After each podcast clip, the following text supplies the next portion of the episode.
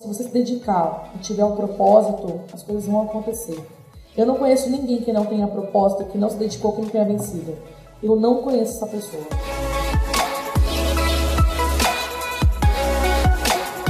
Você está no Donos de Restaurantes Cast, o podcast feito para o dono de restaurante, para um dono de delivery, para um dono de qualquer negócio de alimentação. Se você ainda não é meu aluno, se você ainda não faz parte do portal Donos de Restaurantes, acesse www.donosderestaurantes.com faça sua assinatura, seja um membro VIP e consiga ter resultados extraordinários no seu restaurante. Você vai ter todo o conteúdo que você precisa para alavancar o seu negócio: conteúdo de finanças, conteúdo de marketing, conteúdo de vendas. Então, não perca mais tempo, seja meu aluno do portal Donos de Restaurantes. Seja bem-vindo ao episódio de número 54 e dessa vez eu tenho uma convidada, uma convidada super especial que vem lá de São Paulo e o marido dela já passou por aqui por esse podcast, mas antes disso eu quero apresentar para vocês Aline Draghi da Jones Burger e de mais um monte de empreendimento aí. Seja bem-vinda, Aline. Obrigada, Marane. Oi, gente. Obrigada pelo convite. É um prazer estar aqui com vocês. Espero contribuir muito para esse podcast.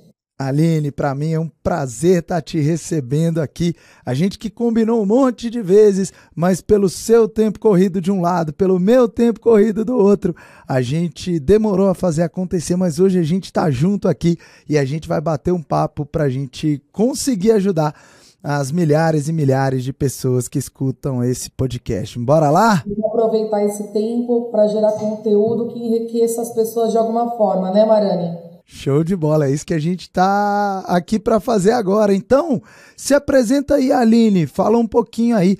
Quem é a Aline? De onde vem a Aline? Quais são os negócios que a Aline montou aí ao longo do tempo?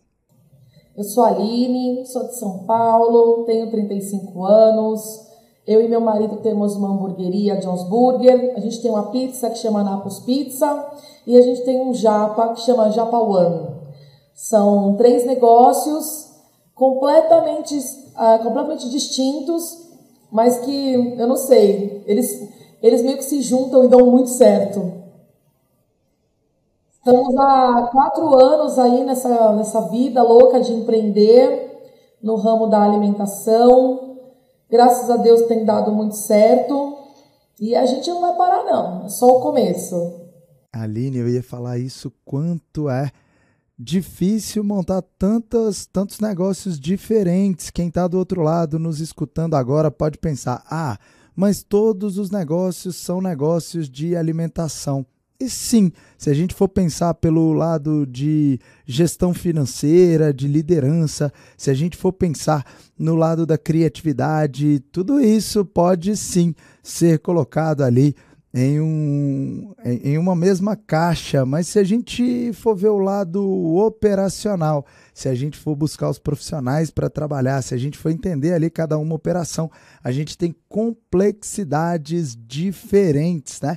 Vamos começar lá, ó. Como é que foi ah, o início? Agora todo mundo já sabe, é esposa de quem a Aline é, do Júnior Peto, que já esteve aqui com a gente. Mas como é que foi essa ideia de montar a Jones Burger? Surgiu de uma necessidade que eu fui mandada embora. Eu tinha um emprego bom na época. Eu trabalhei muito tempo na editora Abril e eu era secretária de publicidade e eu tinha um emprego muito bom. E por alguns motivos, eu primeiro pedi para sair em 2012. Aí eles me convidaram para voltar. E aí em 2013, em final de 2013 para 2014, eles saíram comigo. E aí eu fiquei desempregada e, e assim, eu sempre quis muito empreender. Então eu trabalhava na Abril, mas eu vendia roupa, por exemplo. Eu trabalhava na Abril e vendia bijuteria. Eu estava sempre tentando empreender de alguma forma. Sempre tendo alguma ideia para fazer. Para fazer algum. Eu estava sempre empreendendo. Seja desde vender brigadeiro até qualquer coisa. E aí, quando eu saí da Abril, passou um tempo, eu procurei outro emprego, trabalhei numa consultoria, e aí eu sempre via que o Peto era muito bom no que ele fazia. E eu sempre falei para ele: você tem que ter seu próprio negócio, porque ele é muito bom administrador. Assim, muito bom. Se você pega um cara que não tem tanta escolaridade, não tem faculdade, não tem as coisas e vê as coisas que ele faz, você fica admirado, cara. É, cara é, é, é ferrado para isso. E eu sempre via ele como ele administrava o trabalho dele, porque ele era gerente de três supermercados e como ele fazia para tocar. E aí eu falava, mas tem que ter seu negócio, tem que ter seu negócio. E aí surgiu na venda de um carro dele, que ele comprou. É, não sei nem se ele chegou a comentar. Ele comprou uma BMW, cara. Olha que loucura. Mas pobre, de uma Redeci, de morando de aluguel com a BM na garagem, cara. Tem noção? Era um sonho do Júnior? Era um sonho dele. E ele começou com Corsa e ele foi trocando até chegar nessa BM. E era tipo assim, BM de, uma, de última geração. Então, nos últimos sete anos, ele foi trocando esse carro até ele chegar na BM. Abençoada BM. Quando essa BM chegou, cara, foi dois, foi, foi dois prazeres. Quando ela chegou e quando ela se foi. Literalmente. E aí ele pegou o dinheiro da BM e aí eu falei, meu, agora é a hora. Porque você tá com esse dinheiro na mão, a gente tem que correr para fazer alguma coisa. E no nosso bairro tinha aquele japonês que ele já comentou com você, que é estouradaço. Meu, é muito estourado. Na época, hoje é, mas na época era muito mais. Era, sei lá, 50 pessoas para fora esperando, duas horas de fila. Uau. E aí, e eu não sei se eu vou comentar com você, eu sou a louca do japonês e ele é o louco do hambúrguer. E quando surgiu a oportunidade, a gente abriu um japonês e ia ficar totalmente sob minha responsabilidade, porque eu como muito, eu entendo bastante da, da, comida. Eu só não sei muito bem fazer, mas eu entendo bastante da culinária. E, bom, enfim, pegamos dinheiro, achamos um cara que topasse dividir com a gente essa aventura, que no caso era o, o ex-chefe dele, o cara super já conhecendo a potência que o Peto é, na hora, ele nem pestanejou. Ele nem perguntou o que era, Marani. Ele não ele perguntou. já embarcou porque ele, ele, ele tinha uma visão ali que o Júnior era uma pessoa de muita competência, de honestidade. Exatamente. E ele conhece o Júnior desde criança. O Júnior ficou, sei lá, quase 20 anos no mercado. E eles cresceram junto, porque eles têm a mesma idade. Então, se o Júnior falasse para ele que era para vender pipoca na esquina, ele ia. Entendeu? E aí, tudo encaminhando para o japonês, o Júnior com curso online comprado, fazendo teste em casa de sushi. Um belo dia, vou largar uma amiga minha lá na Rua dos Pinheiros, que aqui em São Paulo é bem conhecida essa rua. Deixo ela em casa, viro meu carro à esquina, vejo um lugar com gente saindo pelo ladrão. Mas era muita gente, Marane. E aí eu parei o meu carro, eu literalmente estacionei o meu carro num lugar proibido era como se fosse hoje. Saí do carro e fiquei olhando, tentando entender o que era. Porque em 2015, porque o projeto começou em 2015. No final de 2015, aí foi 2016 inteiro, e a gente só abriu em 2017. Quando a gente começou com essa história do japonês, foi lá para 2015, meio de 2015, quase final. E a hamburgueria não era tão bombada como é hoje. E a gente não tinha o costume de ir. E aí vejo, essa, vejo esse lugar que eu fico encantada, porque é um lugar pequeno e com muita gente dentro, gente fora esperando, gente, era gente de tudo que era jeito. Eu falei, meu Deus, mas que lugar é esse? Paro meu carro e fico lá analisando o lugar. E vejo as pessoas saindo com lanche na mão. Não é possível que um lugar desse venda lanche e é cheio assim, não é possível. Fiquei, acho que, sei lá, uns 40 minutos. Eu acho até que eles acharam que eu ia roubar alguém porque eu não parava de olhar. Eu ficava olhando e eu ficava tentando entender como, como, como que era aquilo. Porque a gente tinha uma referência aqui de hamburgueria, mas é que chama Zé do Hambúrguer, que é um clássico aqui em São Paulo. Uhum. Não sei uhum. se vocês aí de Sim. Minas conhecem, mas ele é um clássico aqui em São Paulo. Só que era uma proposta completamente diferente, com mesa, garçom, com tema. Esse lugar não, era uma porta com uma janela com um monte de banco, um estilo bem rústico, uma cozinha minúscula, tipo, sei lá, sei lá, dois por três e gente pra cacete. E fiquei lá analisando. De lá eu liguei pro Peito. Falei para ele: esquece o japonês. A gente vai abrir hambúrguer. ele, eu falei: eu tô indo pra casa. Chegando em casa, eu te explico. Eu cheguei em casa tão desesperada que eu me atrapalhava nas palavras. Eu não tinha muita gente, você tinha que ver, meu Deus, era uma coisa muito louca. E ele, não tô entendendo, eu, Peito, é um lugar que vende, sei lá, hambúrguer, lanche, não sei o que é mas tem muita gente. A gente tem que fazer o que aqueles caras fazem. Assim, Marane. Você vai atrás de ver esses cursos, vai atrás de descobrir, vamos passar lá, você vai olhar de novo, você vai olhar comigo. E aí foi. E aí ligamos só pro cara no outro dia e falamos, ó, oh, não vai ser mais sushi, tá? Vai ser hambúrguer. Aí ele, tá, beleza, vamos seguir. E aí a gente começou a construção do negócio. O Pedro foi atrás de fazer curso, nós fomos descobrir como é que funcionava hamburgueria na, na, naqueles tempos, que não era naquele formato de Zé do Hambúrguer, como é que estavam funcionando, como é que era. A gente descobriu a, a Zedeli, que, que essa, esse lugar que eu vi, que iniciou tudo, que deu start na minha cabeça foi o Zedeli. Uhum. Depois que nós vimos o Zedeli, é, eu fui, nós fomos conhecer outros lugares para ter outras referências. E a gente passou 2016 inteiro estudando esse negócio, porque o que acontece? O que, que acontecia? A gente só tinha aquela grana. Sabe a grana da sua vida? Era bala de prata, não podia errar Exatamente. de jeito nenhum. A gente não tinha margem de erro. Porque sabe a grana da sua vida? Aquela era a grana da nossa vida, entendeu? Se a gente perdesse essa grana, a gente, tipo, não tinha outra, não ia ter de onde tirar, não tinha mais nada, porque a gente não tem casa, não tem nada. Então era a grana da vida da gente.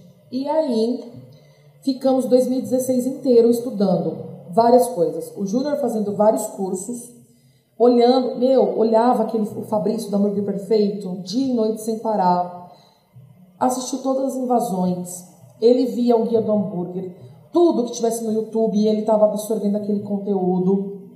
É, fazendo muito curso, fazendo curso presencial, a gente já pesquisando fornecedor, 2016 inteiro, tá, Marani? que as pessoas acham que foi do dia para a noite. Não foi. E contrapartida, procurando ponto. Porque ainda tinha mais essa. O ponto tinha que ser perfeito. A gente tentou. Meu, teve um ponto que a gente quase fechou. No dia que a gente foi fechar o negócio, tinha uma construção do lado. E os pedreiros estavam lá. Aí o Peto foi lá perguntar. Aí o cara falou: Ah, vai ser uma hamburgueria. A gente falou: Não, não acredito. E era um ponto que assim, a gente estava fazendo tudo para arrumar esse ponto, porque é perto de um de um conjunto de prédio muito grande aqui no nosso bairro. É tipo uma cidade. Esse prédio é uma cidade. Ele tem tudo próprio. Tipo, tem até padaria dentro. É um puta de um prédio.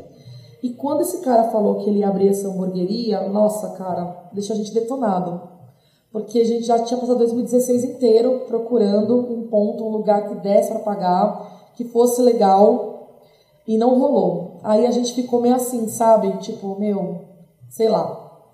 Acho que não é para ser. Mas aí depois o Júnior falou: "Não, vamos continuar procurando. A gente não tem pressa. A gente vai achar." Enquanto a gente vai estudando. Aí um dia vou eu buscar um bolo lá na rua da hamburgueria, vejo um lugar lá alugando. Falei: "Meu Deus, mas por que não esse lugar, gente? Como eu nunca vi esse lugar?" Aí liguei para o Júnior e falei, ó, achei o lugar, vamos lá ver. Chegamos no lugar, o cara que mora, que é uma sobreloja, tem uma sobreloja, é a nossa hamburgueria embaixo e uma casa em cima. E na época o pedreiro morava lá. Aí ele abriu, quando a gente deu o lugar, destruído, cara. Aí nós falamos, não, não tem problema, nós vamos arrumar tudo. Mas esse ponto é nosso. Aí começou, Marani, foram sete meses, eu acho, de obra sete meses de obra e entramos de cabeça. E aí, quando eu ouvi o podcast do Júnior e ele contando, né, toda a sensação que foi quando abriu, porque a gente estourou quando abriu. Foi assim, era muita gente, sabe? Aline, dois pontos importantes que eu quero chamar a atenção das pessoas. Não sei se todo mundo conseguiu notar isso, mas eu quero fazer duas colocações aqui do, do que você trouxe para a gente dessa história até agora. Em primeiro lugar, Eu sempre falo que ou a mulher é uma âncora na vida do homem ou ela é um avião. Ou ela leva o cara muito para cima ou ela detona o cara. E a gente vê aí que na história de vocês, desse casal empreendedor, desse casal de tanto sucesso, houve diálogo, houve apoio, houve um momento em que você falou com o Júnior: opa, peraí, você é um cara tão competente que consegue liderar três supermercados, por que, que você não pode ter o seu próprio negócio, crescer o seu próprio negócio, empregar pessoas, ter sua liberdade financeira, sua liberdade de em, vários pontos aí. Então, a primeira coisa foi você chamar atenção e mostrar que você acreditava no Júnior. Isso é muito importante pro, pro, pro homem que tava, tava do seu lado ali, que é o Júnior, né? As... Ele não é um cara corajoso de se jogar. Às vezes a gente precisa muito mesmo desse apoio, Aline, porque eu tenho certeza que o Júnior é apaixonado por você e o que, que ele pensa? Opa, eu quero a segurança da Aline, eu quero dar conforto para a Aline, eu quero, não quero correr riscos. E às vezes, quando a mulher mostra que ela tá do lado do cara ali para o que der e vier e que a gente vai enfrentar junto e vamos criar junto, isso transforma a cabeça, dá muita segurança para a pessoa. O segundo grande ponto que eu vi, Aline, que você se diferencia da maioria das pessoas que querem começar a empreender, foi o lance que você enxergou uma baita de uma oportunidade não olhando para o produto, mas olhando para a demanda. Isso é uma das coisas que eu mais chamo a atenção aqui no Donos de Restaurantes.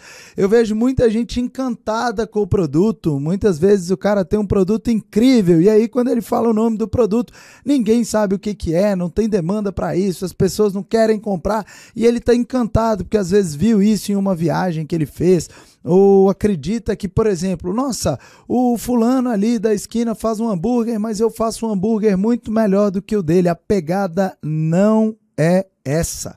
A grande pegada é: tem muita gente querendo comprar e o mercado não está absorvendo a demanda. O que que eu posso fazer para suprir essa demanda? Se tem pessoas precisando comprar, eu crio a solução para elas. E foi isso que você trouxe aqui, me chamando super atenção. E eu quero te dar os parabéns por isso, porque enxergar isso é muito, muito, muito difícil. A maioria das pessoas se preocupam só com o produto. Você buscou um problema e falou: opa, agora a gente vai descobrir como é que eu faço esse produto. E aí depois foi o que vocês fizeram, né? Foi exatamente isso. Depois que a gente descobriu que, que, que tinha público, a gente foi descobrir como é que a gente ia fazer para pegar uma fatia desse público, para pegar esse share aí, da onde que a gente ia conseguir arrancar esse povo e como a gente traria essas pessoas pra gente. E você tem um baita olho, hein, Aline? Você bateu o olho lá em uma das hamburguerias mais famosas de São Paulo e do Brasil, né? Boba, Marani. Fui logo no melhor, né? Eu tô pronta. Fui logo no melhor. E olha, e na época eu nem sabia que ele era o melhor, porque eu não tinha conhecimento. Aí quando a gente começou a estudar, eu falei, meu Deus, os caras é tipo o rei do negócio, não acredito. Mas louca, vocês não ficaram para trás, né? Achando que ia chegar nos pés dos caras, os caras tipo, sabe, uns aviãozão assim, eu olha lá, com meu teco-teco tentando pegar os caras no começo eu pensava isso, né? E aí depois de tanto trabalho, meu filho, nós meio que chegamos quase perto, assim, sabe? Então, eu ia contar isso para as pessoas que estão escutando o podcast não sabem. Logo nos primeiros anos ali, eu acho que dois anos depois da inauguração, um ano depois da inauguração. Não, menino, seis meses. Seis meses? O que que aconteceu? Conta pra gente. Porque aí inauguramos, e aí o Pedro te falou toda aquela história, que foi, meu, foi muita gente. A gente, graças a Deus, o que facilitou é a gente ter muito conhecido no bairro, porque eu acredito que quando você abre o seu negócio, quem te sustenta nos primeiros meses é a sua família e os seus amigos. Porque você não tem cliente. São os nossos primeiros clientes, né? Você não, você não tem cliente, você não tem ninguém, você só tem sua família e os seus amigos. E os amigos dos seus amigos, e os amigos dos amigos dos seus amigos, e por aí vai. Então, para a gente, além de tudo, era determinante a gente abrir no bairro por várias questões, porque o bairro é carente, não tinha, ninguém quer olhar para o nosso, ninguém queria, né, olhar para o nosso bairro. Tudo que você queria de qualidade você tinha que ir muito longe para buscar. E também o fato. Para quem não sabe, vocês estão no Limão, né? Em São Paulo, na zona norte, não é isso? Nós somos da freguesia do Ó, não. Zona norte. E assim, é, é, já é periferia sim. E as, as, os lugares legais não querem estar lá. Os lugares legais querem estar no Itaim, Moema, Ibirapuera, Morumbi, é, Vila Madalena. Ninguém quer estar no bairro. Então, para a gente era determinante que fosse no bairro. E, e, e, por esse compilado de coisas. Primeiro pela família, segundo pelos amigos, terceiro porque o bairro precisa de coisa boa e a gente achava mesmo que o bairro ia abraçar a gente de alguma forma. Então a gente escolheu o nosso bairro. E aí, nos, no, no, primeiro mês, nós abrimos é, 19, 19 de outubro, a gente fez uma pré, dia 17 de outubro, foi muito cheia. E aí a gente abriu mesmo dia 19 de outubro de 2017. Foi muito, muito cheio. Então, assim, o primeiro mês, em novembro, foi muito cheio. E aí, dezembro já foi cheio, porque dezembro as coisas costumam ser cheias.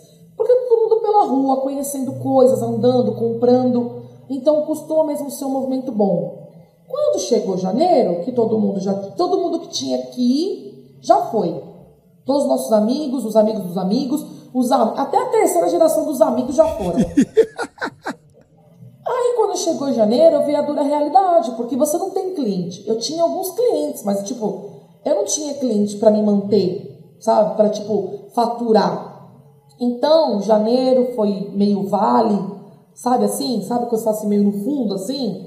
Eu não tinha muito cliente, eu tinha cliente final de semana, mas de semana não tinha. Quando foi fevereiro, foi também. Quando foi março, que as coisas foram voltando a melhorar, porque gente, as pessoas começaram a conhecer a gente. Então, em março, as coisas foram voltando a melhorar. Mas olha o que aconteceu. Quando foi abril, descobrimos, pela mãe de uma amiga, que nós estávamos concorrendo com a melhor hamburgueria. O que, que, que aconteceu? Ela chegou lá e falou assim: Ó, oh, eu votei em vocês e falei para minhas amigas votarem em vocês. Aí eu falei para ela, mas, mas, mas eu não estou concorrendo a nada. Do que você está falando? Ela, não, tem um negócio que chama, que é, ela falou assim, que é, é guia, guia do hambúrguer, eu acho. É, não sei, alguma coisa assim. E vocês estão lá. Eu falei, nós estamos? Ela falou, tá. Eu falei, mas vocês estão fazendo o que lá, gente? Ela falou, vocês estão concorrendo. Ligo pro Júnior e falo, ou oh, você pagou a gente para concorrer em alguma coisa? Essa coisa pra gente pagar e você foi pagar essas porcaria? Falei, vi assim. Uhum. Porque os, os leigos aqui não sabia que tinha esse ranking. Ele falou, tá louca, eu não paguei nada. Falei, meu Deus, então isso tá acontecendo. Falei, Júnior, e eu com essa minha lerdeza pra internet, falei, Júnior, entra na internet, o que tá acontecendo, eu não sei. Ela também não soube explicar, Júnior, não sei. Aí ele entrou e viu. Ele falou: Aline de Misericórdia, é um ranking que tem de melhor hambúrguer de São Paulo. Eu falei: Mas como nós vamos parar lá? Ele falou: Eu não sei. Eu falei: Meu Deus, e fiquei intrigada com isso. Falei: Pedro, mas não quero saber. Quando que esse negócio termina? Ele falou: Acho que termina no dia do hambúrguer. Eu falei: Quando é o dia do hambúrguer, Júnior? Ele falou: É mês que vem. Eu falei: Mês que vem? Eu falei: Júnior, nós temos que correr com isso? Porque se nós estamos lá, alguém botou, alguém sabe que nós existe. Vamos correr com isso. E isso era tipo abril. A gente tinha, acho que nem 30 dias, meu filho. Mas eu fiz uma força-tarefa. Liguei para minha família inteira, para os meus amigos, colocamos no, nas redes sociais, pedimos para a família ajudar a divulgar. Mas assim, a gente não tinha nenhuma esperança, porque só tinha monstro. E a gente? Tipo, literalmente. A gente, meu, tipo, sei lá, eu não sei como isso aconteceu até hoje. Eu não sei se você fizer uma explicação lógica, eu não tenho. Bom, passou, veio o dia do hambúrguer e o Júnior ansioso, achando que ia ganhar, e eu rindo dele. Falei, meu, para, né? Claro que não. Ele falou, mas você não sabe. Eu falei, Peto, tipo, o Zedeli tá lá, o Big Carruna tá lá. Sim, tipo, você tem noção sim. das pessoas que estão lá? O Zé do hambúrguer tá lá que também é super conhecido. E tá a gente, que quem é a gente na fila? Marane, você não sabe o que aconteceu. No outro dia sai a lista. A gente de campeão. Como é que foi a sensação, Aline? A gente achou que o site tinha bugado. Eu estava na loja com os meus funcionários. Eu estava na loja com meus quatro funcionários. Os três e eu. Nós éramos só em quatro pessoas. Aí entramos para ver, para ver o que, que tinha dado. Quando a gente viu lá que começou, começa do quinto pro primeiro. Aí veio o quinto, quarto, terceiro, segundo, e eu descendo, olhando. Quando eu vi a gente em primeiro, eu juro, eu olhava para o Carlos, o meu chapeiro falava, Carlos, não é possível. Mas eu me tremia tanto. E o Júnior estava ali no mercado. Nós começamos, aí liguei pro Júnior, ele falou, não, eu acho que não tá errado. Eu falei, Júnior, mas não tem como. Como que isso pode acontecer? E assim, ó, desacreditado. Sei que no final a gente se abraçou e começamos a chorar, eu e os três funcionários. Assim, eu quase alaguei a loja, de tanto que eu chorava. E o Júnior, eu te falei, meu, eu te falei, cara, a gente também é bom. Eu falei, Júnior, você é doido, cara, eu tô acreditando nisso. Aline, por que, que a gente tem tanta dificuldade em acreditar realmente na gente mesmo, né? Todos nós somos assim, sabia? Mas eu acho que o que dificultou para mim era o meu pouco tempo de casa e esse vale que eu tive, assim, porque eu bombei muito outubro, novembro, dezembro. Janeiro e fevereiro eu não bombei tanto, porque eu realmente ainda não uhum. tinha tantos clientes. Claro que as pessoas que vinham traziam mais amigos e assim sucessivamente a coisa ia acontecendo. Eu ia criando a nossa clientela lá. Porque que acontece? Depois que a gente abriu, 20 dias depois, o Júnior voltou para o trabalho. E eu fiquei sozinha lá, com os meninos. E assim, por mais que você se prepare, você nunca está preparado, de verdade. Quando o negócio começa, quando dá o play no jogo, é que você vê que você não está realmente tão preparado. Então, eu, eu, eu tinha muita insegurança com relação ao que a gente estava servindo por estar sozinha e por mais que a gente tinha estudado, quando você põe para rodar é diferente a situação, entendeu? Então, quando veio esse prêmio, eu fiquei tipo, mas gente, mas mas peraí, que horas isso aconteceu que eu não vi? Acho que foi a hora, eu estava tanto na cozinha trabalhando que eu não percebi que eu realmente tinha clientes, cara. Eu achava que eu não tinha, mas eu tinha. Depois, esse prêmio foi um divisor de águas pra gente. Depois do prêmio, tudo mudou, inclusive a gente. Tudo mudou. Tudo que era de insegurança, de medo, é, de dúvida, acabou. A gente mudou a nossa postura como, como empreendedor também. Deu uma confiança pra gente, sabe? Pra gente poder arregaçar as mãos e falar: não, a gente é super capaz, tanto quanto qualquer pessoa, e a gente vai conseguir. Se a gente conseguiu isso sem esperar, Imagina o que a gente pode conseguir esperando. E aí, meu filho, daí para frente foi só para trás, que nós fomos para cima igual os leão, sabe assim? De quatro funcionários, sei, ó, o prêmio me trouxe tanta coisa boa que de quatro funcionários em maio eu pulei para 11 em junho. Que isso, Aline? Eu Uau. e mais 10 em um mês. Uhum. Porque a gente é tão abençoado Gente, eu não sei se pode falar assim, essas coisas de religião, mas. Claro que pode, amém. A gente é tão abençoado que o nosso prêmio coincidiu com aquela infeliz greve do caminhoneiro. As pessoas iam vir um feriado prolongado, sei lá, de quatro, cinco dias. Aconteceu a greve dos caminhoneiros, que não tinha gasolina, não tinha comida. Foi um, um banzé, né, naquela época. O que, que aconteceu? Ficou todo mundo em São Paulo. E as pessoas ficaram procurando para onde ir. E adivinha? O prêmio saiu junto com a greve. Todo mundo falou: ah, não estou fazendo nada, vamos lá conhecer esse lugar. Que maravilha, né? É sempre assim, enquanto uns choram, outros vendem lenços, né? Vocês estavam no lugar certo e na hora certa. Exatamente. Quando estava todo mundo se debatendo porque não tinha gasolina, Deus me livre e guarde até se falar isso, mas para mim foi uma coisa muito boa para nossa hamburgueria, porque o que acontece? O prêmio veio perto desse feriado, aí perto dessa greve, e logo ia ter um feriado. Se as pessoas tivessem viajado, ia ter dado uma esfriada na situação, e talvez quando elas voltassem, elas nem lembrassem de vinho. Ou talvez sim, mas aconteceu tudo tão, assim, tão perfeito pra gente que tudo, tudo meio que coincidiu, sabe? E as pessoas era o feriado de 9 de, de, junho, de junho, se eu não me engano, 9 de junho. É, se eu não me engano, foi 9 de junho. O prêmio saiu 28, e aí já estava meio que rolando a greve e tinha esse feriado aí, que tipo, ia ser assim numa sexta-feira. Aí as pessoas, sabe, viajam só voltam segunda. E aí com esse negócio dos caminhoneiros, que foi tudo assim, muito perto, ninguém viajou. A hamburgueria bombou. Bombou.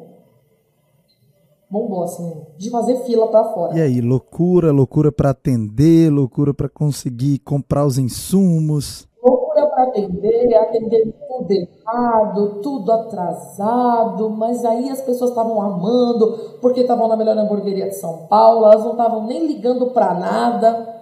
A gente lá se descabelando e o pessoal, tipo, amando que estava lá, tirando foto, falando com, com, com o Júnior na época. É, os clientes que já eram do bairro ficaram super felizes pela gente. Uau, mas eu ia dizer isso, Aline, ainda tinha um dificultador, né? Existe um pré-conceito, o preconceito, todo preconceito, na minha opinião, é burrice, mas existe um preconceito que você já explicou sobre isso, né? Na melhor hamburgueria de São Paulo, não pode estar na Zona Norte, né? Na verdade, não podia, agora pode e está, né? Eu falo, quando, quando isso aconteceu, que começaram, tipo, ah, a gente ia falar com os clientes, ah, eu, eu, vim, eu vim do Itaim. A gente se olhava e dava risada, tipo... Inverteu a lógica, né? Antes as pessoas tinham que sair daqui para ir para o Itaim, agora as pessoas é, saem de lá e vêm para cá.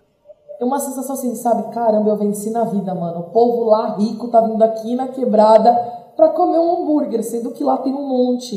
E a gente tem um monte de cliente da Zona Sul e um monte de, de cliente, tipo, de várias partes é, boas de São Paulo, não que não são periféricas, e vão na loja e saem de lá para vir quantas vezes precisar. Tem noção disso? Tenho, e é incrível, né? E as pessoas agora conhecem o bairro do Limão, Sim. entendeu? Porque ninguém Sim, sabia e o povo era. E o povo do bairro ficou orgulhoso com toda razão, né? O povo do bairro, você não tem noção, eles passavam na loja para dar parabéns. Poxa, vi que vocês ganharam, a gente está muito feliz, parabéns, vocês merecem. O povo do bairro ficou tão feliz quanto a gente. Então, porque deu uma enriquecida no bairro, as pessoas entendem isso. O começo lá no bairro foi muito difícil, Marani, porque era difícil você falar para as pessoas que estavam acostumadas com McDonald's e com Burger King que elas pagavam, sei lá, 20 reais para vir um lanche, uma batata e um refrigerante, a é, convencer elas a pagar 14 por um único lanche. Então, o começo foi muito difícil você educar, a gente educar o bairro, para o bairro entender que o McDonald's é uma coisa e a gente era outra. Porque eles não entendiam. Tipo, por que, que eu vou pagar 14 reais no seu lanche, sendo que eu pago 20 e ainda vem batata e, e refrigerante? E o meu na época era 14, não vinha nada. Sim. Sabe? Então foi toda uma construção com o bairro, com as pessoas do bairro, no dia a dia, mostrando para elas o porquê que elas deveriam trocar o McDonald's pela gente então, todo dia a gente tinha que conversar com os clientes exatamente a mesma coisa. Nosso lanche artesanal, a nossa, nossa carne tem mais qualidade, o nosso pão é assim, o nosso molho é assado, a, a altura da nossa carne é maior, é, a gente faz de jeito diferente. Até a pessoa comprar o primeiro. Ela comprava o primeiro, acabou. Ela já voltava. Mas foi uma construção com o bairro, entendeu? Que a gente teve que fazer. Porque eles não entendiam, porque não conheciam. Então, como é que eu falo para esse cara? Ou, oh, para de comprar esse de 20, que vem várias coisas, e compra o meu de 14, só vem uma coisa. Tem todo um trabalho educativo, um trabalho de, de, de mostrar ali uma mudança de cultura, né, Aline? Exatamente. E a proposta. Como é que foi essa parte? Você contou uma parte interessante. O, o, o Júnior voltou a trabalhar no, nesse trabalho fixo que ele tinha e você assumiu a hamburgueria. Como é que foi assumir isso? Porque para uma mulher, e, e, eu acabei de falar de preconceito, pelo amor de Deus, tá? Eu adoro trabalhar com mulheres. As duas, nas minhas duas casas, as duas é, gerentes são mulheres. Eu ah, realmente adoro trabalhar com mulheres. Mas é muito difícil a gente ver que a maioria é homem que ocupa essa posição de às vezes dono, às vezes gerente, e a gente precisa acabar com isso. A mulher é tão capaz quanto o homem, só que às vezes é um pouco mais difícil. Como é que foi isso para você? Lidar com homens, lidar com às vezes um cliente sem educação, enfim, são várias situações que você tem que ser protagonista. Como é que foi isso? Foi muito difícil para mim, por vários motivos, porque como eu já te falei, eu achei que estava preparada e quando a casa realmente abriu, eu vi que eu não estava tão preparada quanto eu achava. É, eu só tinha funcionário homem, então era difícil eles, eles assim, é, me obedecerem, me obedecerem assim, eu, eu dar um comando e eles fazerem sem me questionar. Era muito difícil, porque no começo eu tive que provar por A mais B que eu entendia do que eu estava falando, então que era para fazer porque eu entendia. Eu não estava falando porque eu era a mulher do dono. Isso é incrível. Você não estava falando que era esposa do Júnior, você estava falando que você é a Aline. Exatamente. Então façam porque eu sou tão dona quanto ele e, e vocês não tem que ter distinção dele, dele, dele ou, ou eu. A gente é a mesma coisa aqui dentro. Por mais que seja meu marido, a gente aqui é assim, a gente comanda igualmente aqui. Então se eu tô falando para fazer, é para fazer. E faça sem medo porque eu sei do que eu tô falando. E se der problema, eu vou resolver. Então, para eu construir essa relação que hoje eu tenho com os meus funcionários foi muito difícil. E no começo eu era caixa.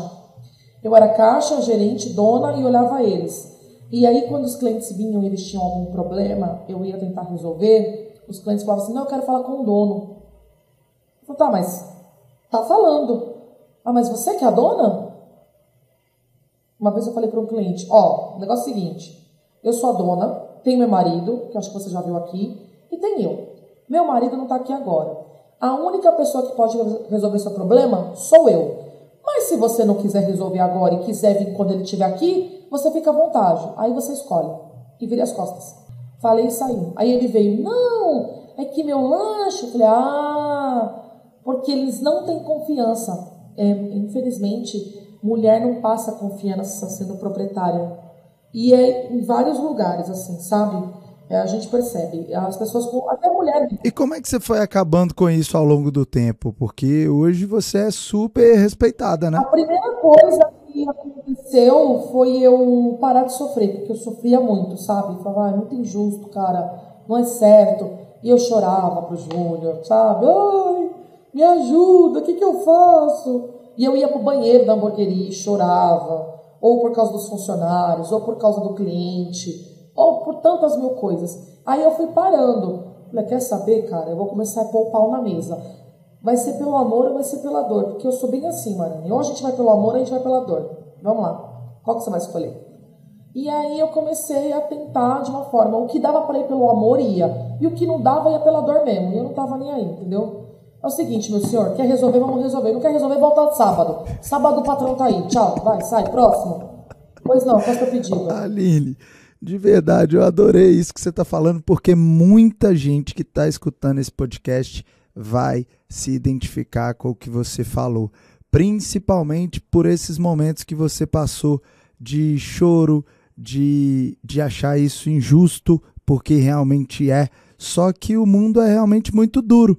Existem algumas situações que você só você pode mudar, como você fez, né? Na verdade, olha só que incrível ao invés de esperar que as pessoas mudassem o comportamento delas, você mudou o seu comportamento frente a essas situações, dizendo: ou vai pelo amor ou vai pela dor. Agora quem manda na porra toda aqui sou eu. E se não tiver bom, volta depois. É isso, é isso. Não tem problema. Você não quer comprar porque eu tô aqui, ou você não quer resolver comigo porque eu sou mulher, ou se você tem algum problema comigo, aí é um problema seu. Eu vou fazer meu trabalho. Se você quer, quer. Se você não quer, então sai da frente. Sai deve ter quem queira, vamos. E aí eu adotei essa postura, é, eu não me lamentei mais, eu engoli tudo que eu podia engolir, absorvi, sofri e fui revertendo, entendeu? Então eu fui sendo assim com o funcionário, eu fui sendo assim com tudo que dava para eu ser. Óbvio que tem coisas que não dava para eu ser, que saiu um pouco do, do controle. Ah, tipo, funcionário, mesmo sendo assim, não me respeitava. Então, mesmo que eu desse uma chamada de, de chincha nele, falando, meu, cara, você tem que me respeitar, eu sou sua chefe também, não é só o júnior. E mesmo assim, às vezes tinha, tinha o cara não, meu, dane-se, eu não vou falar com você. Eu passei por isso. Aí, em algumas horas, eu tive que falar, Júnior, vai lá na loja comigo e fala para esse fulano que quem manda lá sou eu. Tipo assim, se você não tá lá, esse cara tem que me respeitar e fazer o trabalho dele, porque eu também entendo. O caminho é esse mesmo, total. Eu precisava desse aval do Júnior total. pro cara entender. Para algumas pessoas eu precisei fazer isso. E tudo bem, tá? Desde que funcionasse, para mim, tudo bem. Eu só queria que o negócio funcionasse. Então, toda vez que eu precisava desse tipo de aval, eu ligava para o Júnior para ele ir lá resolver. Ele resolvia e a gente seguia a nossa vida. E, tudo dava, e, e as coisas depois se desenrolavam. E, a, e o cara passava a me respeitar pelo aval do Júnior e porque ele dava uma chance também para ver que eu também sabia. Porque às vezes ele estava irredutível comigo porque ele achava que eu não entendia. E depois do aval do Júnior, ele via também que eu entendia e aí ficava tudo bem. E a gente seguia. Total, Aline. Aqui, ó, pelo meu lado, te disse que as duas gerentes são mulheres. E eu também já precisei fazer isso em algumas oportunidades. Não foi nenhuma nem duas vezes, não. Que é Aqui, o funcionário não respeitou porque ele acha que não tem que ser assim, vai lá dar uma advertência se precisar, demite o funcionário e depois a gente faz uma reunião e explica por que demitiu. E é assim que a banda toca, porque senão a gente perde o controle ali da nossa, do nosso restaurante, da nossa operação, do nosso negócio. Então é sim, esse aval é importante. Acho que vocês fizeram da melhor maneira possível essa sua humildade de, de pedir isso, de falar, Júnior, eu preciso aqui de uma força foi muito importante para que você conseguisse chegar onde você está hoje. Parabéns por Porque isso. Porque a gente tem uma visão, a gente precisa que a loja funcione, a gente precisa que o negócio toque, independente, Marane, independente de como vai ser, o negócio tem que rodar. Não importa se o Júnior vai ter que dar bênção, se eu vou ter que passar por cima. É, assim, a gente precisa. O que importa é o resultado final, né, Ali? O resultado final, que tem que ser o quê? Um lanche de qualidade, cliente satisfeito salário de funcionário pago, condução paga, é, com boleto pago, entendeu? Então, para eu chegar nesse objetivo, o que eu vou ter que fazer? Pedir por favor ou empurrar? Tanto faz. Mas vai acontecer para a gente poder obter o resultado que a gente precisa. E eu não me importo qual vai ser a forma, entendeu? Eu só vou lá e faço. É isso. Então, essa postura me ajuda muito a eu conseguir resolver tudo que eu preciso resolver porque é, eu, eu, é assim, eu entendo que tem gente que pode ser um pouco mais frágil, mas eu deixei esse tipo de fragilidade de lado e resolvi ser uma pessoa mais prática. Toda a minha fragilidade eu, eu quis transformar ela em praticidade. Então, eu quero ser prática. Muito legal, legal demais. Pizza, hambúrguer e japonês, o que, que te fascina mais hoje? Ai, o japa o Japa era um sonho, né? Porque foi, adi foi adiado e a Jones foi fazendo sucesso e tudo foi acontecendo para Jones, a Jones crescendo, que maravilha, que linda. E aí, um amigo nosso foi embora para a Austrália e tinha uma pizzaria para vender. E o Júnior estava muito na onda de abrir pizza napolitana. E aí ele falou para mim, ah, o que, que você acha de a gente comprar o ponto dele? Falei, ah, como é que vai ser isso aí? Vamos pensar, né? Aí pensamos, tal, não, então tá bom, então vamos comprar um ponto dele e vamos criar nossa pizza. Aí partimos aí, a Jones já com dois anos, é, dois anos, foi 2019 que eu abri a pizzaria. Dois anos de, de então vamos partir? Vamos. Estudamos, chamamos um consultor, estudamos o negócio, compramos a pizzaria do cara, lançamos nossa pizza. E aí, é, em 2019, deu um boom daquele sushi de um real. Não sei se você. Lógico, lembro, né? claro. 2019 deu um boom. Começou em 2018, mas o boom foi em 2019. Eu falei, o quê? Vou bem surfar nessa onda, que eu não sou trouxa. Comecei a prestar atenção. Comecei a pedir, comecei a ver. Aí, lá na pizzaria, é um sobrado. E tava sobrando espaço. Assim. Aí chamei o Júnior e falei, ó, eu quero muito que a gente tenha esse sushi de um real eu acho que é uma oportunidade. Eu acho que não é como paleta mexicana, que foi e acabou. Não é essa onda. É uma onda de verdade que vai ficar esse sushi mais acessível. E, e eu gosto muito e eu até sei quem vai ser nosso sócio. Aí ele ficou meio assim, eu falei, eu só quero que você libere a verba aí, porque o Júnior cuida do dinheiro, né? Eu cuido da operação e o Júnior cuida do dinheiro. Aí eu falei, a gente vai ter dinheiro para isso? Aí ele falou, não sei quanto vai custar. Falei, não sei, vou ver. Aí fui atrás de ver quanto ia custar, chamei o cara, que eu queria ser sócio, só que aí o que acontece? Ele não confiou muito em mim, sabe? Precisei de novo da benção do Júnior. Porque ele ficou meio assim de largar o emprego dele para vir comigo. Tipo, só de eu falar como que ia acontecer. Sim. Ele ficou meio assim. Aí eu falei, Júnior, então, ele tá meio assim, vai lá de novo. Aí foi lá ele explicar como é que funcionava na parte do iFood, para passar uma segurança pro cara, de como é que a gente ia trabalhar. Aí o cara topou. Aí a gente pegou, já arrumamos lá na pizzaria o espaço do japonês. Em 2019 o japonês abriu, novembro a pizza abriu em acho que junho de 2019 e aí em novembro a gente abriu o japonês de 2019, lá dentro da pizzaria. Meio que a gente montou a sua própria Dark Kitchen, sabe? Uhum, claro. E o negócio foi dando super certo, o japonês foi crescendo, crescendo. Hoje é uma marca muito legal, que já anda super sozinha. O meu sócio, ele é um sócio operador, ele é incrível, é um puta de um sushi man. E aí, meu filho, o negócio foi deslanchando. Aí passamos 2019 inteiro trabalhando na marca. 2020 veio a pandemia, a gente teve um medo, né? De, porque eram marcas que ainda não eram fortalecidas. Então foi muito difícil. Só que, meu, de novo a gente sofre um revés aí, por sorte, que a gente, meu, a gente é muito abençoado. Eu falo pro Júnior, a gente deve ser muito querido de Deus, porque não é possível.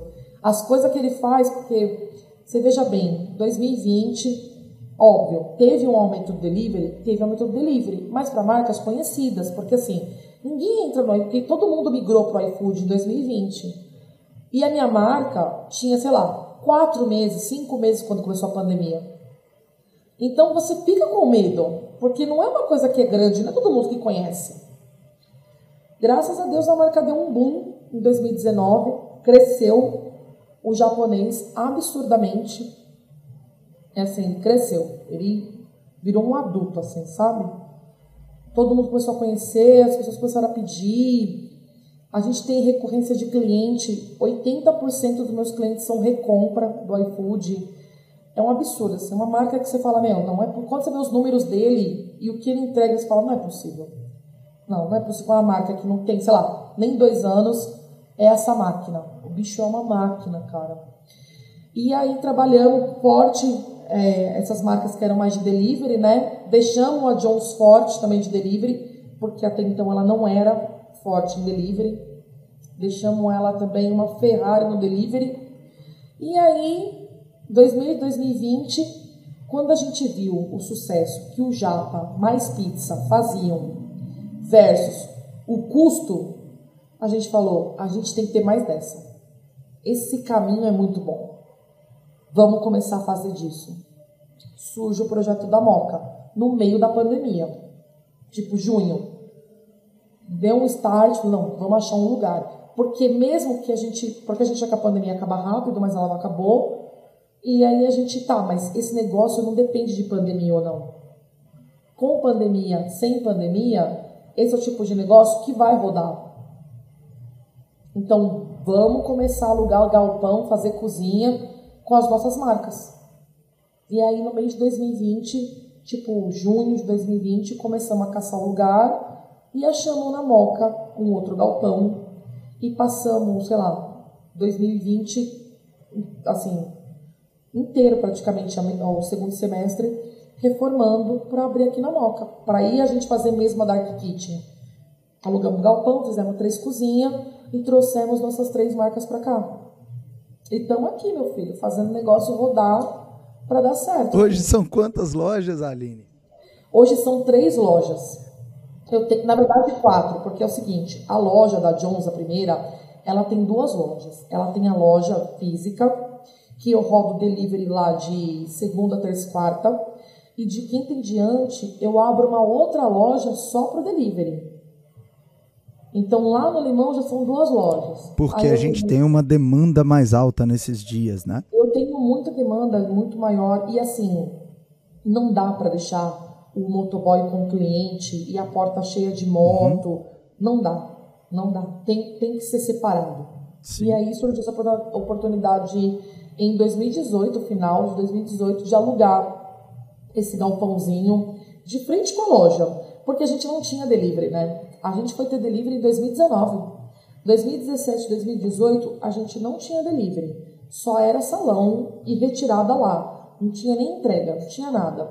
Aí em 2019, a gente achou esse galpão aí, no meio de 2019, é, e começamos a reformar para ser o nosso delivery. Só que a gente era muito fraco, tipo de delivery, porque quando estava começando, a gente estava aprendendo, não tinha nem maquinário direito, mal tinha funcionário, sabe? E aí a gente abriu esse delivery da Jones do outro lado da rua e começamos a investir nele, a trabalhar, aprender a trabalhar, sabe? Quando esse delivery foi a salvação, porque quando veio 2020, que aí começou, a gente já tinha o delivery, né? A gente inaugurou ele acho que no, sei lá, no final de 2019. 2019? É, foi, né? Final de 2018. Ah, foi no final de 2018, desculpa. Então, 2019 a gente foi ainda patinando nele aprendendo a trabalhar, sofrendo porque a gente não sabia trabalhar direito, aprendendo, aprendendo. Quando veio 2020 a pandemia, ah, meu amor, nós já tava com a faca e o queijo na mão. A cama tava pronta, nós só deitamos. Porque a gente ficou 2019 inteiro trabalhando nesse delivery, sabe? Aprendendo, fazia um monte de coisa errada, atrasava, testando várias formas de trabalhar com o delivery para ser mais ágil, para ser mais, é, não só ágil, não só ágil na entrega, mas ser ágil na montagem, para finalização, quantas pessoas, O delivery é outro jogo, né, Aline? Muita gente acha que é só a modalidade ali, ah, ao, invés de servir no salão, eu vou mandar para casa do cliente. São dois jogos muito diferentes, são valores diferentes. A gente precisa preocupar no seu caso com a hamburgueria, a batata tem que viajar bem, a batata é um, é um grande problema no delivery tem que achar uma embalagem que seja bonita, que seja agradável para o cliente, mas ao mesmo tempo que a batata possa respirar, você tem um processo para não deixar ali a batata ficar fria, ela não pode chegar fria na casa do cliente, ao mesmo tempo também não pode estar tá murcha. Você tem uma montagem ali, o, o, o, seu funcionário tem que andar o menos possível dentro da cozinha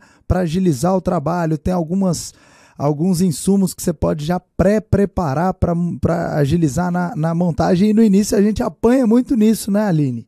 A gente passou 2019 inteiro te testando tudo isso, sabe? Para a gente chegar na fórmula que a gente tem hoje. É, tipo, hoje, por exemplo, é proibido andar na minha cozinha do delivery. Ninguém se mexe.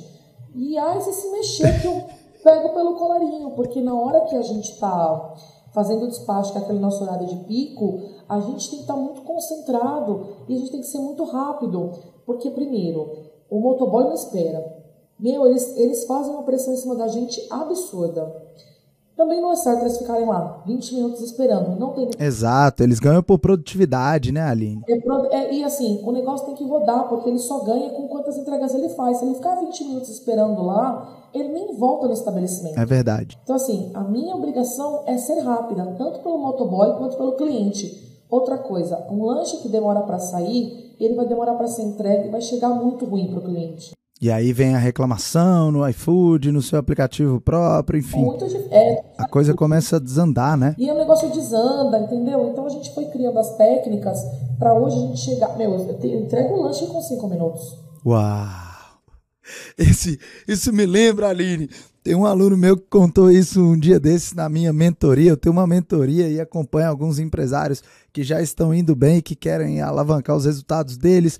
E um dos meus alunos me falou: Marani, eu entreguei uma pizza para o meu cliente com sete minutos. Ele devolveu, falou que a pizza já estava pronta, que era impossível eu conseguir fazer uma pizza e levar para ele em sete minutos. O seu cliente provavelmente pensou a mesma coisa, né, Ali? Não tem como a galera do Jones Burger ser tão eficiente assim, né? Eu tenho reclamações desse tipo. Eu pedi, fui tomar banho, chegou muito rápido, vocês estão de brincadeira? Tem gente que liga lá e fala isso. Vocês entregaram rápido demais, deve estar tá ruim. E assim, ó, porque eu fico puta, ele nem provou, ele nem Sim. sabe. Sim. Só porque chegou rápido, ele já tá falando que tava pronto. Sabe, assim? Eu tenho esse tipo de reclamação. Mas assim, Marani, no meu pico, sei lá, sexta-feira, oito e meia da noite, o motoboy, ele chega lá, tá pronta a sacola dele. O máximo que o motoboy fica agora comigo lá, se tiver tudo certo, claro, tem dia que a cozinha fica meia fora do trilho, né? Tem dia que roda, que é uma beleza, e tem dia que sai um pouco fora do trilho. Então, assim, se tiver tudo certo, o motoboy não fica lá nem, nem três minutos. Ele chega, fala o número, basicamente é só entrar tudo na sacola, ele dá a saída e vai embora. Muito Os motoboys bom. amam a gente. Sim, muito bom. Muito bom isso. Porque a gente teve esse tempo para testar. Se eu tivesse caído com esse delivery em 2020, sem o preparo que eu tive em 2019, eu estava ferrada. A, a, demanda seria muito alta e você não ia estar preparada para isso, né, Aline? Muita gente apanhou muito, muita gente, a gente Aqui no portal Donos de Restaurantes a gente ajudou muita gente que não tinha a mínima ideia de como fazer delivery, pessoas que já tinham começado, mas que erravam demais, não sabiam o que, que eram os valores do delivery e realmente não é um negócio tão simples quanto as pessoas pintam. As pessoas têm que entender que quando você tem delivery, você tem uma segunda loja. Você tem a sua loja e você tem o delivery. São duas lojas. Não é a mesma loja. Não é a mesma As loja, pessoas têm concordo. que entender isso. São lojas completamente diferentes uma da outra. Eu, inclusive, falo que tem que fazer análise financeira de viabilidade também de maneira distinta, porque tem muito delivery segurando o salão, tem muito salão segurando o delivery, tem que ver o que, que realmente é rentável. Tudo separado, gente. É, é outra empresa. É, é, é outra empresa, eu concordo. Você, se você tem loja e tem delivery, então você tem dois restaurantes. Você não Sim. tem um, você tem dois. É verdade. É? Como é que você e o Júnior se dividem nas tarefas e como é que vocês fazem para ficar tudo bem quando chega em casa? Não dá. Tem, não, porque quem fala que ah, eu, eu separo o trabalho do. Mentira, é tudo a mesma coisa. Se eu com ele em casa, eu chego no trabalho e nem olho na cara dele. Eu quero que ele se lasque. E ele idem. Não tem. Quem falar que tem. É verdade, eu falo isso. Não tem vida profissional, vida pessoal, só tem vida. Só tem vida. E outra coisa, tipo, cara, e se a gente briga no trabalho e vai para casa, ele até tenta contornar, mas você vê que não tem clima, você tá puto com a pessoa. Não importa que. Olha. Não importa se não é porque ela não comprou um pão da hamburgueria ou se ela mandou um WhatsApp para alguma menina no, no, no telefone. É a mesma coisa, porque não tem separação. É exatamente isso, só tem vida. E a gente agora, depois de tanto padecer, porque foi difícil, a gente dividiu assim, ó. Ele vai cuidar financeiro, marketing, é tudo dele. E algumas coisas de compra que no começo ele negociava com os fornecedores, ficou com ele. Operação é cardápio também, é dele. Na hamburgueria, né? Na hamburgueria, então ele, ele cuida disso e cardápio. Então se vai entrar comida nova, se vai fazer teste, Tipo, se eu quero pôr alguma coisa no cardápio, eu tenho que perguntar para ele. Se eu quero pôr uma cerveja nova, falou, oh, pode pôr no cardápio, o que, que você acha? Tudo com ele. Funcionário, operação e compra é tudo comigo. Sim. Então é assim. Se a gente vai mexer na panela do outro, tem que pedir licença para não dar mais briga, entendeu? Então ele quer pôr um lanche novo, aí ele vem. Então, quero pôr um lanche novo, vai ser assim, vai ser assado para preparar é assim, para preparar é assado, dá para pôr? Aí eu, falo, aí eu falo, vou ver. Aí eu vou lá ver se dá para pôr. Aí às vezes eu falo, não, agora não dá, espera. Que a gente está com muita produção, aguarda um pouco. A gente vai se resolver e depois a gente põe. Aí passa dois meses ele, então, e aquele lanche? Puta cara chato, mano. Tá, vai, faz essa merda aí. Ai, fala como é que fazer essa porcaria que nós vamos resolver isso aí. Porque tudo que eu faço é, é, a gente que, tipo, tudo que a gente vende lá é a gente que faz, né? Pouca coisa a gente compra pronto mesmo, sabe? Então, a, a, os meus dias de produção, eu tenho dois dias que são de, de, de produção. Então, você pensa lá no restaurante, dois dias que você tira só para fazer produção, é bastante coisa, não é? Você tem restaurante, você sabe. Então, assim, então tudo tem que ser muito pensado. Então a gente dividiu para não sobrecarregar e para parar de ter briga, porque tinha muita briga no começo, muita briga. Então a gente fez isso para tudo. Então no japonês funciona assim, é que eu tenho meu sócio operador. Eu ajudo, eu ajudo meu sócio operador e o Júnior faz o marketing para a gente e o financeiro. Na pizzaria, que é só eu e o Júnior, que a gente não tem sócio.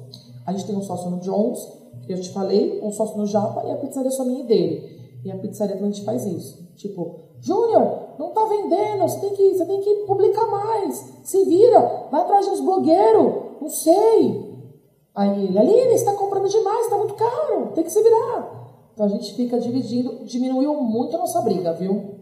Muito, muito, muito. E o trabalho rende mais. Esse lance de dividir as tarefas e de cada um se respeitar realmente ajuda muito a, a ter menos conflitos, né, Aline? Você trabalha com, com, com, a, com, com, com seu cônjuge também? Ou? Não, não, não. A Fernanda é influenciadora digital e ela não, ela me acompanha no que precisa, mas a gente não trabalha juntos, não. Que sorte que vocês têm. Tô mas eu já trabalhei muito tempo em família também, Aline, sei bem. Trabalhei por muitos e muitos anos com meu pai. Trabalhei também com a, a Fernanda, a gente já foi sócio em uma academia, então eu sei exatamente do que, que você está falando. É, e alô, alô, seu senhor Júnior Peto. A Aline é braba, hein? Se você andar fora da linha aí, cara, você tá enrolado. Aline, eu tô realmente impressionado com a sua autenticidade, a sua forma super natural de ser a Aline mesmo. Isso é incrível. Eu quero que você deixe aqui, ó, a gente já está caminhando para o final. Quero que você deixe uma mensagem para as pessoas, para as mulheres que empreendem, para as pessoas que estão começando agora, para as pessoas que estão passando uma dificuldade dentro desse tempo de aprendizado, tanta coisa que você já fez aí, ó, em tão pouco tempo, né? E eu quero dizer em tão pouco tempo que você abriu o primeiro negócio, porque tem aí uma longa estrada, muita experiência e tudo que você trouxe de bagagem do mercado. Mas diz aí, deixa uma mensagem para quem está te escutando.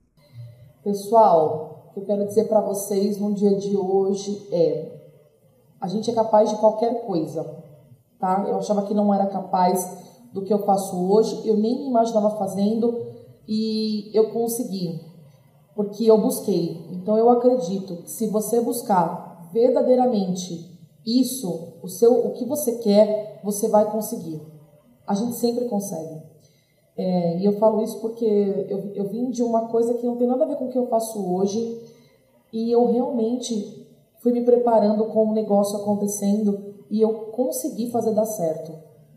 Então vocês vão conseguir. Então só vão lá, pensem no que vocês querem e façam, tá? Sem melindre, sem mimimi, sem achar que você não é capaz, porque você é capaz. Só tem que ir lá e fazer. É difícil o primeiro passo. Depois que você entrou com o pé, Deus entra com o chão. Então, faz.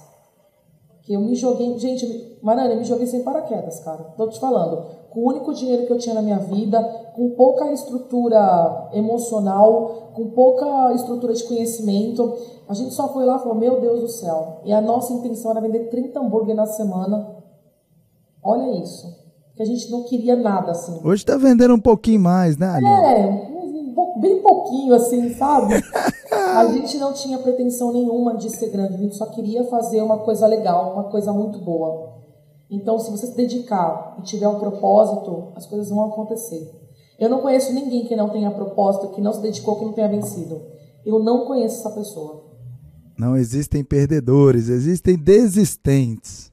Aline, como é que as pessoas te encontram no Instagram, as pessoas que quiserem falar com você? Eu tô como Aline Drag fr, arroba, ah não, peraí, como eu tô? ah, então, eu tô me esqueci, eu tô como Aline Drag FR no Instagram. Tô como... Aline Drag, o drag da Aline é D-R-A-G-H-I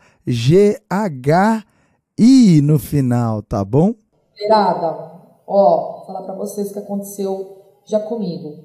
Todo a dificuldade que vocês acharem, toda a injustiça que vocês estiverem passando, transforma engarra e une a cara de todo mundo que vier para cima de vocês. Num bom sentido, tá, gente? Vai para cima mesmo, transforma tudo isso em gás. Toda injustiça, toda vez que você ouvir uma coisa que não é legal para você, transforma isso em garra, tá? Para passar por cima do que quer que seja para você chegar ao seu objetivo. Tá aí, Aline Drag. Aline, eu adorei fazer esse episódio aqui com você. Foi muito legal, a hora passou voando aqui. Quero te agradecer. Marane, eu falo demais, Marane. Você nem falou, só eu falei para variar. Ô, louco! eu adorei fazer esse episódio. E eu quero te agradecer muito pelo seu tempo, pela sua generosidade de estar tá aqui. E você está dizendo que você fala demais, o podcast é seu. E eu quero te convidar para uma próxima oportunidade para a gente estar tá junto mais uma vez. Por aqui, então, muito obrigado. E para você, líder, que ficou até o final, eu te vejo no topo. Valeu, Aline. Valeu, líder.